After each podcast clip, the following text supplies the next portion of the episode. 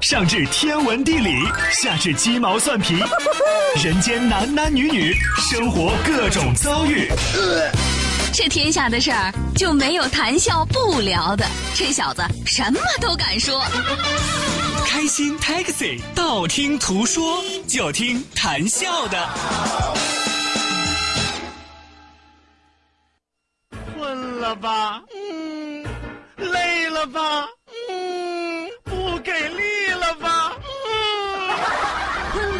不给力了，就听谈笑呀，听开心 Taxi，道听途说。生活难免苦辣咸，谈笑陪你说甘甜。开心 Taxi，道听途说。FM 九十二点六，谈笑为你而说。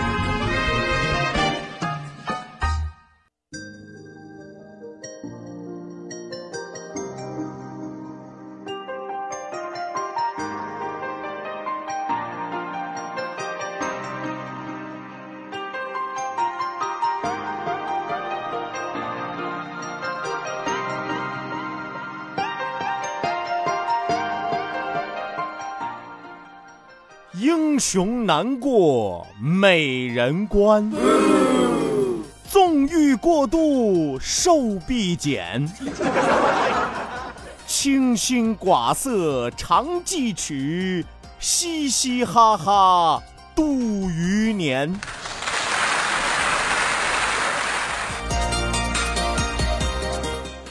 啊，今天节目一开始，有没有一种听养生节目的感觉？我常和大家说，是吧？谈笑也算是老中呃老寿呃那个老医生啊，老医生是吧？哥是老中医是吧？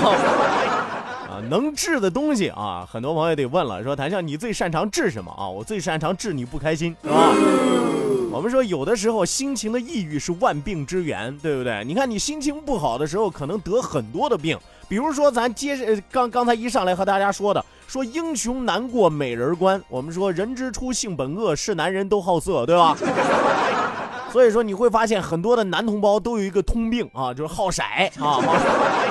啊，当然有的自制力强一些，有的自制力差一些。自制力强一些的呢，是吧？人家正常找个媳妇儿，人找个女朋友，是吧？过正常人的生活。自制力差一点的呢，是吧？天天找媳妇儿，是吧？天天找女朋友，是吧？天天那什么，是吧？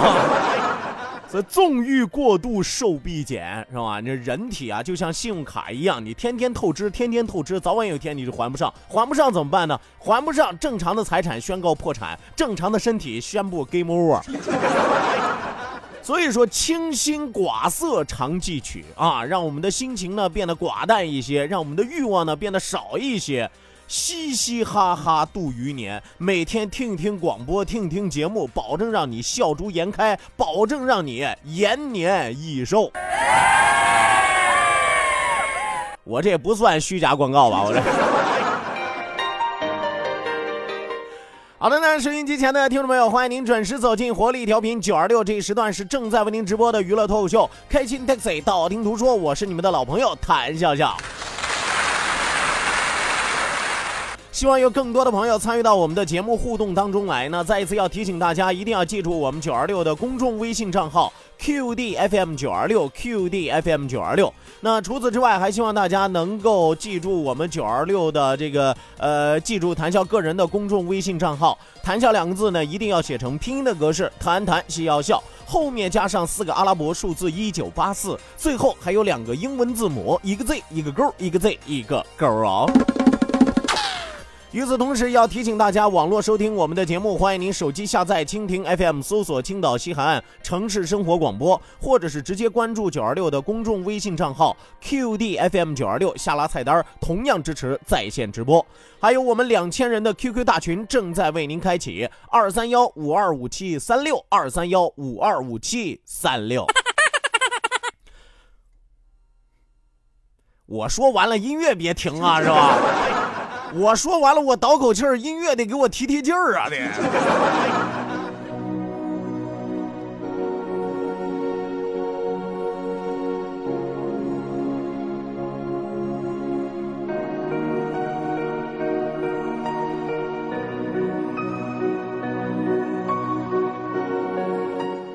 这今天节目一开始啊，谭笑有两件事要和大家来说啊，两件什么事儿呢？一件公事儿，一件私事儿，是吧？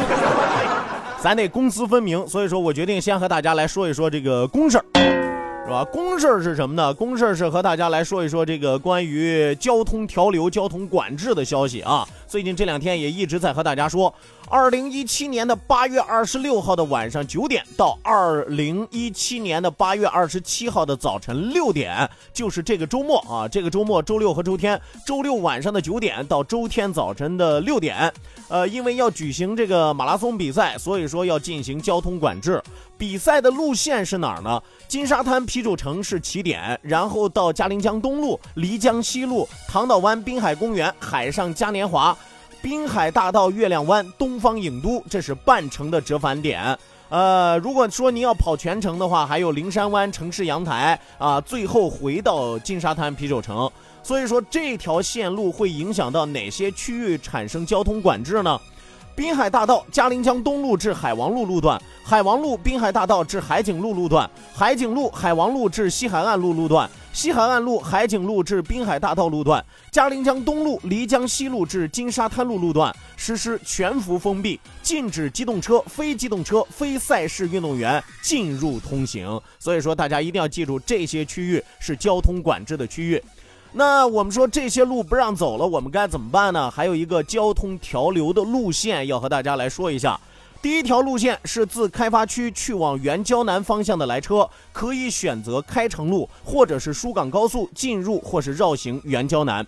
第二条路线是自原胶南去往开发区方向的车辆，可以选择开城路或者是疏港高速进入或是绕行开发区。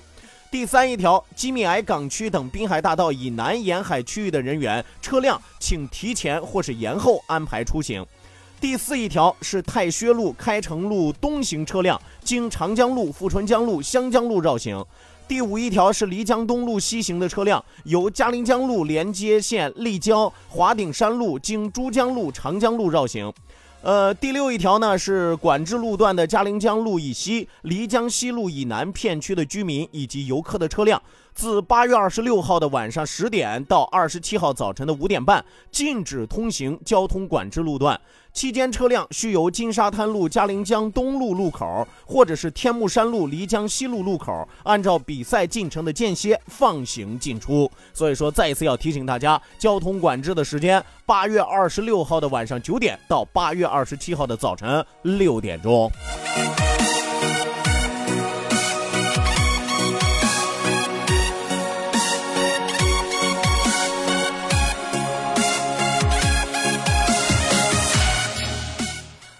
呃，说完了这个公事啊，再来和大家说一说这个私事儿。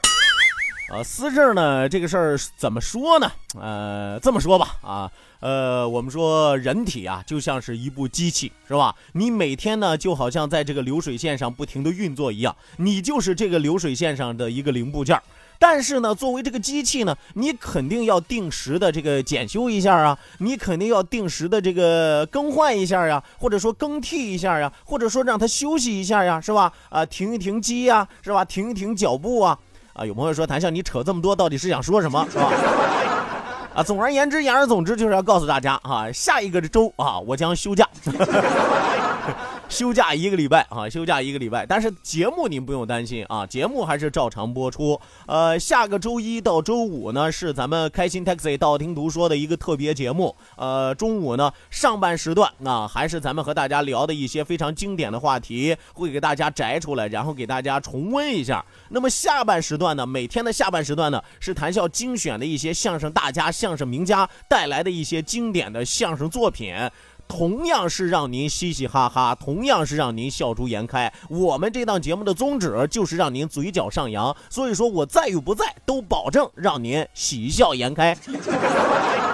啊，但是大家知道就行了，大家知道就行了啊。下个周一到周五，咱们开心 taxi 呢是重播的节目啊，是重播加半重播半新节目，是吧？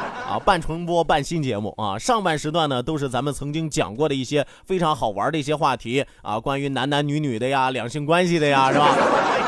啊，很多的一些话题啊，很肉头的一些话题啊，都是大家点击率比较高的一些话题，所以说我们会再重温一下。那么下半时段呢，就是精心为大家选择的一些呃相声类的一些曲艺类的一些节目，所以说大家提前心里有个数，是吧？别到了下个礼拜的时候就开始骂街啊，说谭笑你又重播是吧？谭笑你又不在啊？谭笑你又偷懒啊？我只是我这部机器需要大修一下，是吧？需要让他停机检修一个礼拜啊。呃，那么下午我和雨桐的这个谈笑爱叨叨的节目呢，呃，是雨桐和另外我们九二六的一位主持人呃共同为大家带来啊。当然具体是哪位主持人我不知道啊。呃，不过不管是谁啊，我都希望大家像捧我一样捧他，是吧？毕竟人家是给我替班是吧？欠人人情呢，你知道吗？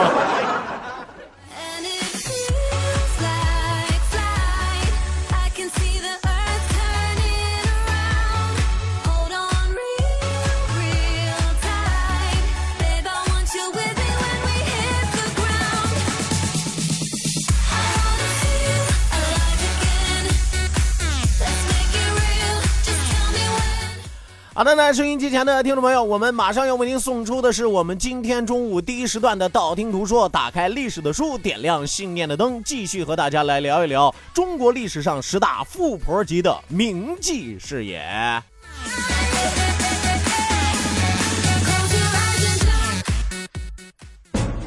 道，万法自然；听，天下大观；图。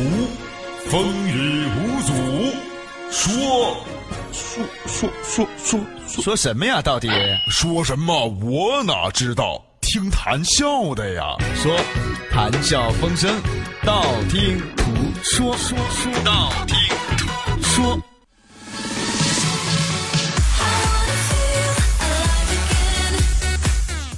好的，那收音机前的听众朋友，打开历史的书，点亮信念的灯。这一时段的节目当中，谭笑将继续为您盘点的是中国历史上十大富婆级的名妓。不过今天讲的这位啊，我说句实话啊，呃，关于她的样貌，关于她是不是名妓，已经不重要了。但是在这名女子的身上，体现的是爱国主义情怀和大义凛然的气节。有朋友说这一代名妓还有这么大的造化吗？那是啊，关键是人上一百，形形色色，什么样的人创造不一样的历史，对不对？咱们今天要和大家说的这位，很多的朋友都听说过，而且也看过他改编的一些电视连续剧，是吧？名字叫什么呢？名字叫做梁红玉。啊，很多朋友说不对吧，笑哥，梁红玉人家是一代女将啊，这怎么成了一代富婆级的名妓了呢？啊，是英雄莫问出处，流氓莫问岁数，是吧？你不能因为他成了英雄之后，他就把以前的历史全部抹杀掉了，是不是？这人呐，一路走来，可能从事过很多的行业，是吧？那么人家梁红玉也不是一出生就是披红戴甲的吧，是吧？人家一开始，嗯，也尝试过，嗯，一些比较赚钱的职业，是吧？梁红玉生于一一零二年，卒于一一三五年，原籍是安徽池州人，生于江苏淮安。宋朝著名的抗金女英雄啊，抗击大金国呀，是吧？祖父和父亲呢都是武将出身。梁红玉自幼跟随父兄练就了一身的功夫啊，从小就习武，是吧？你看人家一般的闺女从小绣个女红呀，唱个歌呀，画个画呀，不啊，梁红玉从小舞刀弄枪，打遍十里八村无敌手。啊，啊史书当中不见其名，只称梁氏。啊，有朋友说，谭笑，那你看人历史书上都说，光知道他姓梁，为什么给他起名叫红玉呢？我们说梁红玉，梁红玉，红玉这俩字呢，是他战死之后各类野史和很多的话剧本当中，哎，给他取的一个名字。一来二去呢，叫的人多了之后，也便称她为梁红玉了。其实正史上、历史书上只说她是梁氏女子啊，没说她叫什么。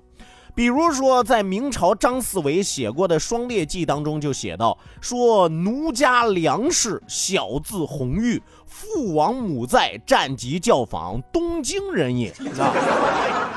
啊，很多朋友一听说梁红玉不是中国的吗？怎么东京人也？东京汴梁不是日本东京。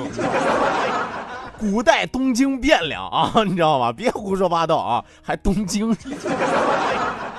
啊，后来结识了韩世忠啊，两人初次见面是在平定方腊起义之后的庆功宴上。有朋友说，我知道平定方腊啊，那不水泊梁山干的吗？啊，那是小说啊，那 那不是历史是吧？谁平定的方腊起义啊？韩世忠啊，是不是？梁红玉感其恩义，以身相许，韩赎其为妾啊！你看，在历史书上就写到了说赎其为妾。如果说那个时候梁红玉没有入昌门的话，那就说直接娶她或者说纳她为妾了。为什么要说赎她为妾呢？你得先给她赎了身，你才能娶她为妻，是不是啊？这是一个正常的流程。呃，那么这个韩世忠的原配白氏死了之后，就成为了韩世忠的正妻啊，成了大房了，是吧？一直到建炎三年，也就是一一二九年。在平定了苗阜叛乱当中立下了特殊的功勋，哎，什么特殊的功勋呢？据说梁红玉身骑白马，一夜奔驰数百里，召韩世忠入魏平叛啊！这骑着马给老公报信儿去啊，说老公啊，快来呀，是吧？谁造反了？你赶紧回来啊，弄死他是吧？梁红玉一夜骑马，夜奔数百里啊，是吧？因此被封为安国夫人和护国夫人。多次随父出征啊，在建炎四年，也就是一一三零年的时候，黄天荡之战当中亲之伏骨啊，什么意思呢？老公在前面打仗，媳妇儿在后边加油。古代所有战场上的事儿，谁说了算呢？不是武将说了算，战鼓说了算啊！因为古代通讯设备不发达，也没有微信，也没有电话，对吧？就是听这个鼓声啊，前进的鼓声是什么样的？加油的鼓声是什么样的啊？后退的鼓声是什么样的？逃跑的鼓声是什么样的？啊，所以说老公在前面打仗啊，梁红玉在后边敲鼓是吧？和韩世忠共同指挥作战，将入侵的金兵阻击在长江南岸多达四十八天之久，从此名震天下啊。后独领一军，与韩世忠转战各地。啊，韩世忠一看，我这媳妇儿了不地啊，是吧？你看我这媳妇儿不但会打鼓，我估计打仗也行啊。那干脆啊，以后就不让他给我打鼓了，我呀给他一支军队啊，和我一起打仗，是吧？你说这夫妻俩是吧？都说上阵父子的兵啊，人家这叫什么呢？夫唱妇随，是吧？所以说和韩世忠是转战各地，多次击败金兵。绍兴五年，也就是一一三五年，随父出镇楚州，于当年的八月二十六号死于楚州的抗金前线。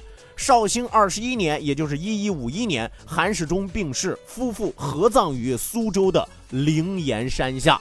你现在去苏州的灵岩山下啊，还可以看到这个梁红玉和韩世忠的墓啊，有一个墓室陵园啊，大家有时间的时候可以去参观参观，是吧？瞻仰一下一代女将的风姿。呃，我们说说到这儿呢，按理说基本上就给大家说完了。但是其实关于梁红玉的死，历史上是有分歧的。咱们刚才和大家说梁红玉是怎么死的呀？死在前线了啊！但是很多的历史学家后来经过考察说，说梁红玉死在历史的死在这个抗金的前线，很可能是当时美化英雄的一种手法。为什么这么说呢？在《淮阴市志》当中以及其他的资料显示。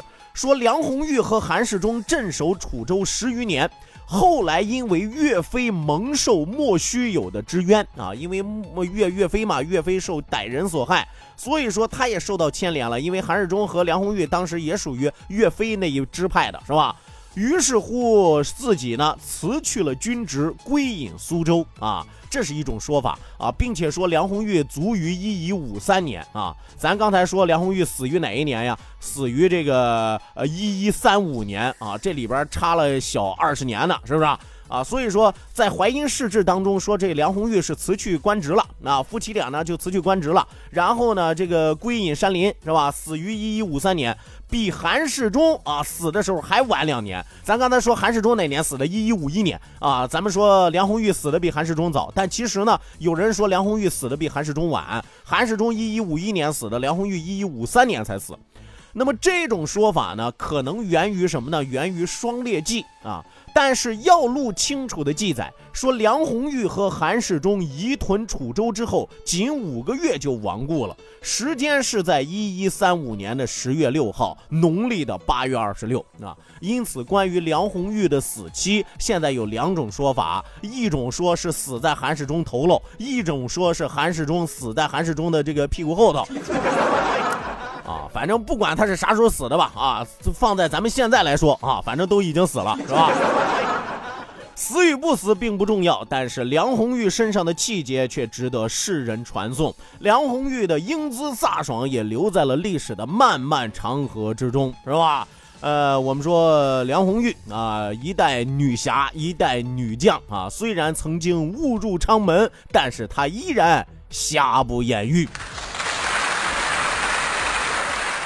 以上就是这一时段谭笑为您讲述的中国历史上十大富婆级的名妓之梁红玉是也。那么稍事休息，为您送出半点的天气和路况信息，希望您千万不要走开，继续锁定活力调频九二六，这里是正在为您直播的开心 Taxi，道听途说。